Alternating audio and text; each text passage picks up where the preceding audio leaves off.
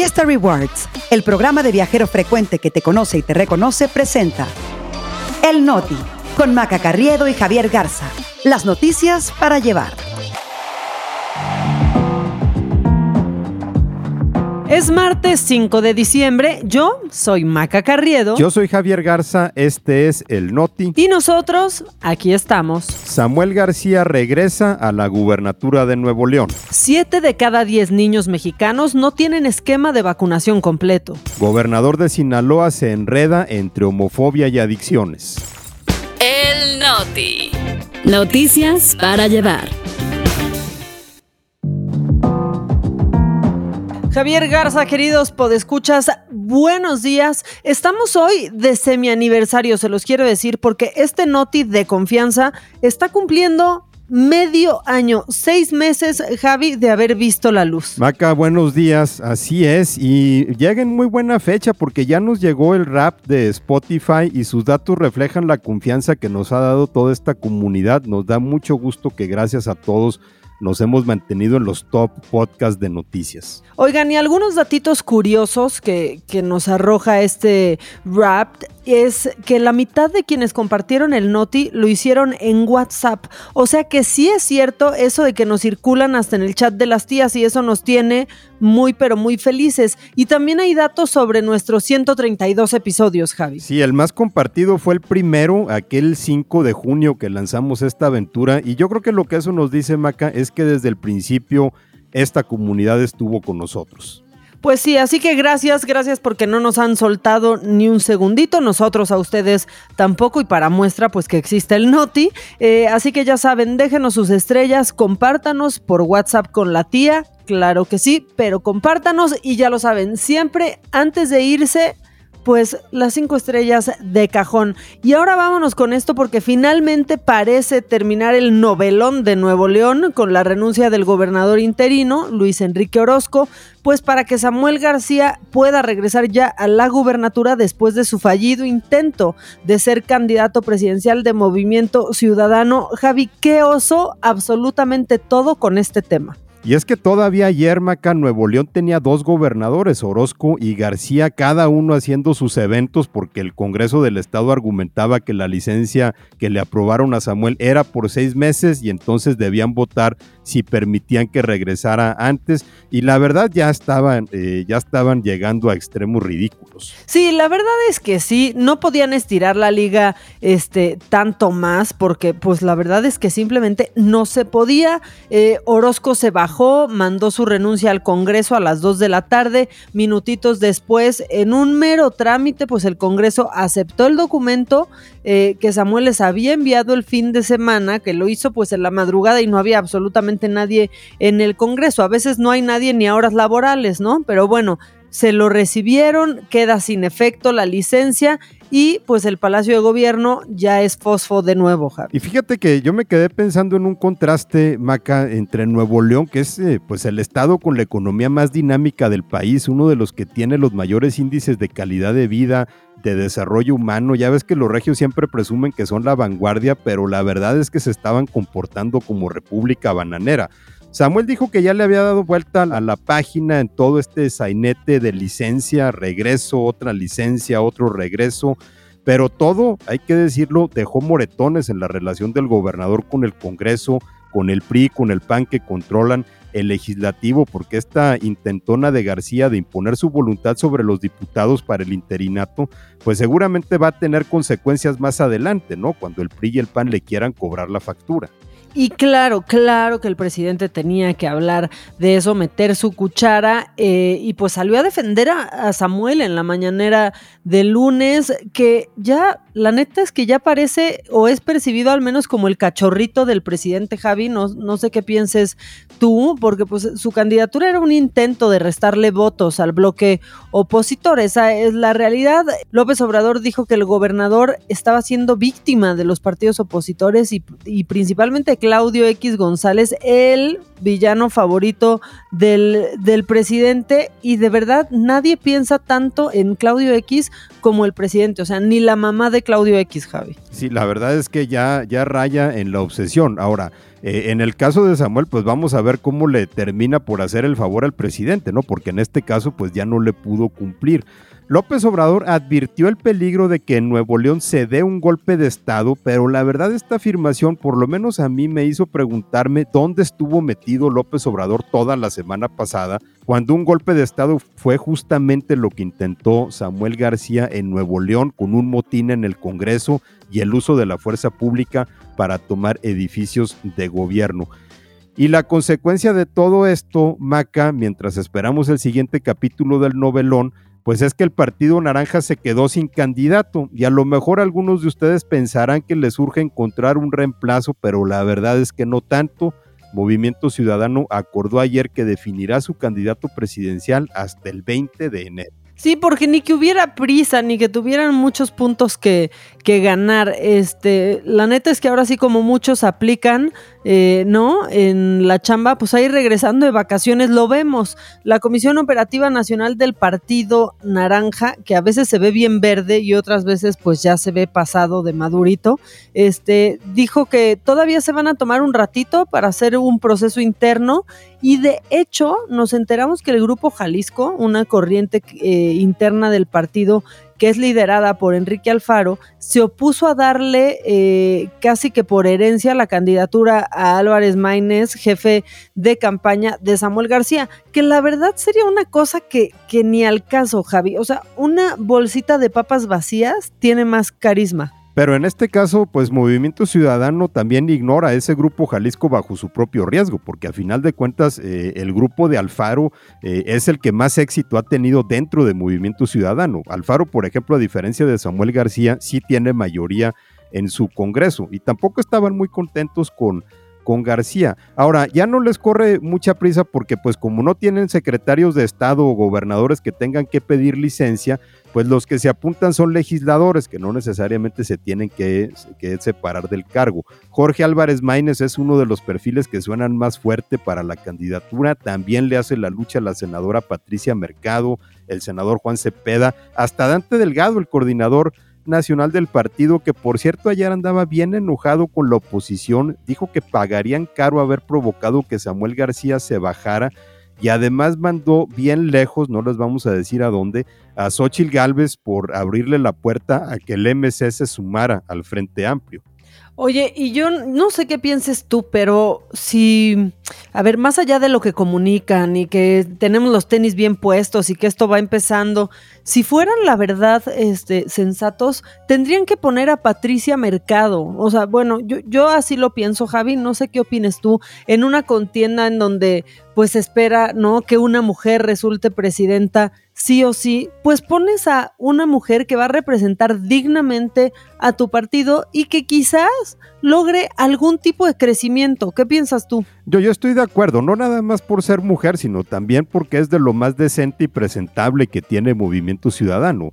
Eh, sin embargo, pues también habría que ver si Patricia Mercado no se arriesga a quedar como esquirol de Morena, ¿no? Como le ocurrió justamente a, Samuel García. Ahora, los puntos de Samuel García en las encuestas, pues digamos que ya están a ver quién los agarra. Ayer salieron dos sondeos eh, que también pues eh, provocaron que a Xochitl le lloviera de todos los frentes. Eh, la encuesta del diario Reforma, Claudia Sheinbaum trae 46% de intención de voto, se lleva de calle al Frente Amplio que suma 25 puntos y Samuel García le seguía muy de cerca los pasos con 14%.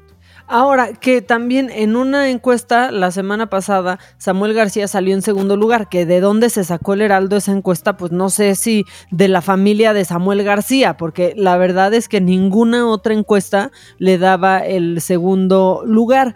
Se publicó también la encuesta de Encol de El País y las cosas son súper parecidas. Claudia Sheinbaum trae 50 puntos, Xochitl Galvez 27 y Samuel García 15 puntos. Vamos a ver esos que quedan volando ahora quién los toma, ¿no? Pues quién los trabaja mejor, ¿no? Si Claudia Sheinbaum o Xochitl Galvez. Yo creo que el dato más preocupante para Xochitl es que su nivel de conocimiento ya ronda el 77%, pero su intención de voto no sube. Y esto es relevante porque hace unos meses la baja preferencia por Galvez se justificaba con que el electorado todavía no la conocía. Bueno, pues ahora ya la conocen y ni así sube. Aparte trae 39% de opinión positiva contra 67% de Sheinbaum.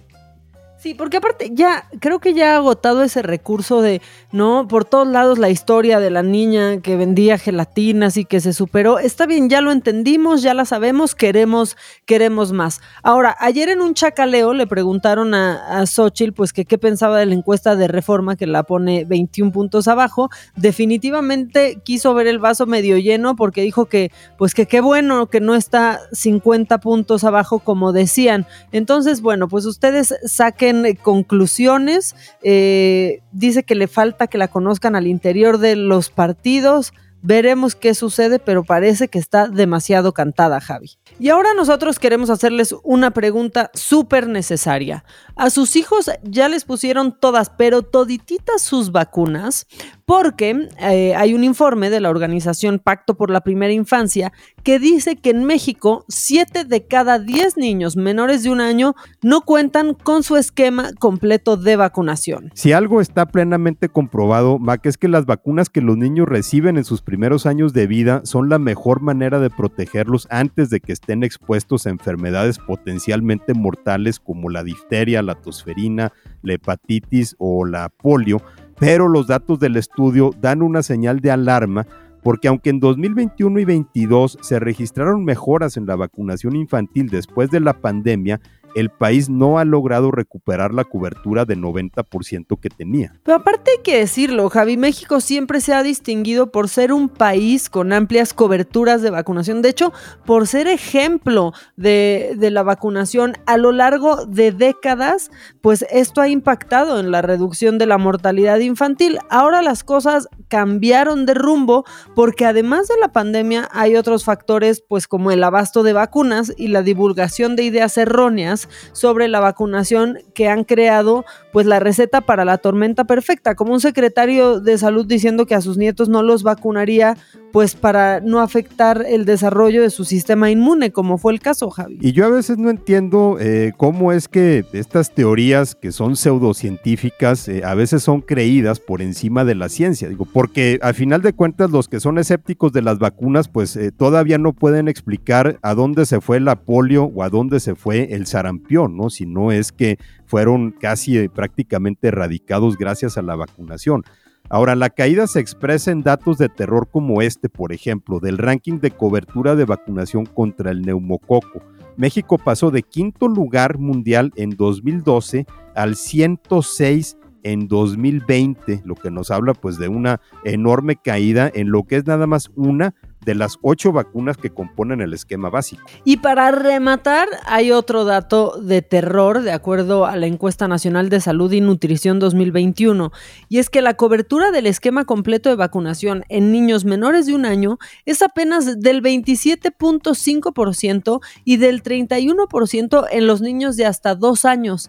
Estas cifras pues son una radiografía de lo que estamos viviendo actualmente con las coberturas más bajas en los últimos 15 años. ¿Qué dicen los expertos? Bueno, pues que se necesita incentivar de manera urgente la vacunación o empezaremos a ver casos de enfermedades que creíamos erradicadas y ya ha pasado de pronto ahí con cosas como pues el sarampión, Javi. Sí, el sarampión es una de las enfermedades que parece estar regresando justamente porque no se ha vacunado lo suficiente y el problema es lo que se enfrentan muchos padres de familia que sí quieren vacunar a sus hijos, a sus hijas, es la escasez de vacunas que simplemente no llegan a los centros de salud. Y no nos alejamos, Maca, de las cosas que nos dan terror porque ahora nos vamos a Guanajuato, en donde a unos metros del campus Celaya de la Universidad del Estado fueron encontrados los cuerpos de cinco jóvenes ayer, todos con signos de violencia. Este hallazgo fue reportado pasadas las seis de la tarde. Eh, fue sobre la calle Lombardo Toledano, un camino enlodado que lleva a la comunidad de Santiago de la Cruz, después de que vecinos reportaron pues un olor fétido que salía de un auto. Las víctimas ya fueron identificadas son José Eduardo Freire Ortega, Pedro Francisco Mateos, Brian Jesús eh, y los hermanos Jesús Virgilio Orozco y Fabián Orozco. Todos, absolutamente todos, estudiantes de medicina de la Universidad Latina de México. Y lo que viene siempre de parte de las autoridades, ¿no? Incluyendo en este caso el gobernador Diego Sinué, las condenas enérgicas, el lamentar los hechos, el prometer justicia, pues estas acciones que siempre casi saben a nada cuando la violencia expande todos los días en Guanajuato. Sí, casi que ya tienen manual de cómo salir a declarar después de algo así. Por cierto, hay otro caso, este, pues que nos estremeció, que es este, la Fiscalía de Jalisco pues confirmó que localizaron los celulares de estos cinco jóvenes desaparecidos en Lagos de Moreno en, en agosto, el 11 de agosto pasado bueno, lo que nos informaron es que los teléfonos estaban en una caja al interior de una finca que supuestamente ya habían revisado pues eh, de punta a punta las autoridades, Javi, hace mucho tiempo. Y todavía no hay claridad sobre qué pasó con estos eh, cinco jóvenes. La Guardia Nacional entregó los celulares al Ministerio Público y en este momento se está haciendo una extracción de información a ver si se obtienen algunos datos que ayuden con el paradero de Roberto Olmeda, Diego Lara, Uriel Galván, Jaime Martínez y Dante Cedillo. El tema de la seguridad, pues sin duda es la gran agenda pendiente de este país. Por más que buscamos, pues no encontramos en ninguna de las aspirantes presidenciales un plan serio o una ruta real para resolver esta, esta cuestión, porque pues tampoco es un asunto exclusivamente en manos de, de México, Javi. Esa es la verdad también. Sí, por cierto, ayer el embajador de Estados Unidos en México Ken Salazar salió a reconocer que el 70% de las armas que llegan a nuestro país provienen del suyo. Dijo que se necesita inversión para tener una frontera más segura. Pues gracias, digo, ese dato ya lo sabíamos, ya lo sabía él también, pero pues simplemente tampoco se ve voluntad de los vecinos para frenar el flujo de armas a México. Tampoco se ve mucho control en las aduanas del lado mexicano para frenar la entrada de esas armas. Y Ken Salazar dijo esto después de reunirse con las dos corcholatas que quedan, con Claudia Sheinbaum y Xochitl Galvez, por ahí se tomó la foto. Es meramente simbólico, nada más ceremonial, realmente no creemos tampoco que termine en algo concreto. Y ya para cerrar el Noti Maca, ayer comentabas de algo que pasó en Sinaloa y creo que muchos nos quedamos con la curiosidad. No Maca. Pues sí, teníamos que hablar de esto que pasó con Rubén Rocha, con el gobernador, este, y pues aquí la historia. Resulta que en un discurso para pues contar que Sinaloa es un estado con bajos índices de narcomenudeo y adicciones, pues sale el gobernador a decir que eh, pues que tener un hijo adicto es peor que tener un hijo homosexual o discapacitado. Madre mía. Ya estaba causando pues el justificado revuelo que esta declaración tenía que causar cuando Rocha dijo después que sus palabras se sacaron de contexto porque no se pasó la declaración completa en los medios, que obviamente se agarraron de esto que acabas de contar, Maca. Lo que la declaración completa dice es que después Rocha aseguró que la homosexualidad o una discapacidad no son enfermedades, sino algo natural. Y qué bueno que lo aclaró pero sí nos quedamos con la duda de que si son cosas diferentes, ¿por qué el gobernador las mencionó como comparación?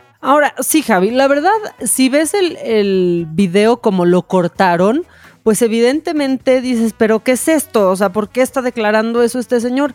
Si lo ves completo, y te das cuenta la edad que tiene el señor, dices, está, o sea, perdón, pero sí lo está intentando más que cualquier tío eh, mayor que tengamos. Este, Javi, esa es la verdad, así, así lo creo. Em, después, pues sí dijo que él siempre ha sido un hombre de izquierda y a favor de, de los derechos. Y yo sí te tengo que decir algo, ¿eh? Ha hablado más de ese tema que el presidente. O sea, el presidente cuando ha tan siquiera mencionado la palabra homosexual. En este caso, pues digamos que Rocha sí tiene un discurso pues más abierto, más tolerante. Sin embargo, pues el resbalón no lo pudo evitar. Ahora, yo creo que hay algo también preocupante en su discurso cuando presume que Sinaloa es un estado con poca venta y adicción de drogas y aquí también el gobernador patinó porque los datos no lo muestran así. El periódico Noroeste publicó ayer que 63% de los sinaloenses dicen estar muy preocupados por la venta de drogas, Entonces no checa que la gente identifica esto como un problema cuando el gobernador dice que no es tan grande. Exacto, mejor hay que concentrarnos en eso. También el periódico dijo que en 2021 solo hubo 142 denuncias por venta de droga, o sea, menos de tres por semana pero el mismo año se dieron 255 atenciones médicas por sobredosis de droga, o sea, 5 a la semana. Y pues no es inusual que los estados reporten cifras tan bajas por narcomenudeo, se trata pues de denuncias y entonces pues si las policías no agarran a los vendedores, pues no se registra, Javi. Sí, el narcomenudeo es uno de los delitos que tiene las de las más altas cifras negras que hay en, la medición de índices en México. Entonces, eh, pues digamos, sí podría decir, no, pues hubo muy poquitas denuncias, pero son denuncias. Eso no quiere decir que no se esté vendiendo droga en la calle. Lo que pasa es que, como dices, nadie los agarra. Y ya con eso cerramos, Maca, nos vamos. Vamos a ver si Rubén Rocha vuelve a conectar la boca con el cerebro. Pues esperemos que sí, esperemos que sí, Javi. Este, nosotros ya nos vamos. Eh, por suerte casi siempre tenemos conectada la boca con el cerebro, ¿no? Salvo algunas excepciones, Maca, que yo creo que también algunas se nos han deberido aquí en el Noti. Mientras tanto, ¿dónde nos encontramos? A mí me encuentran en arroba maca-online, en Instagram, en X, Twitter, como le quieran llamar. Y obviamente leemos todos sus comentarios en Spotify, así que por ahí también nos pueden escribir tú, Javi. A mí me encuentran igual en Twitter y en Instagram en arroba Jagarza Ramos. Que tengan un gran día, nos escuchamos mañana.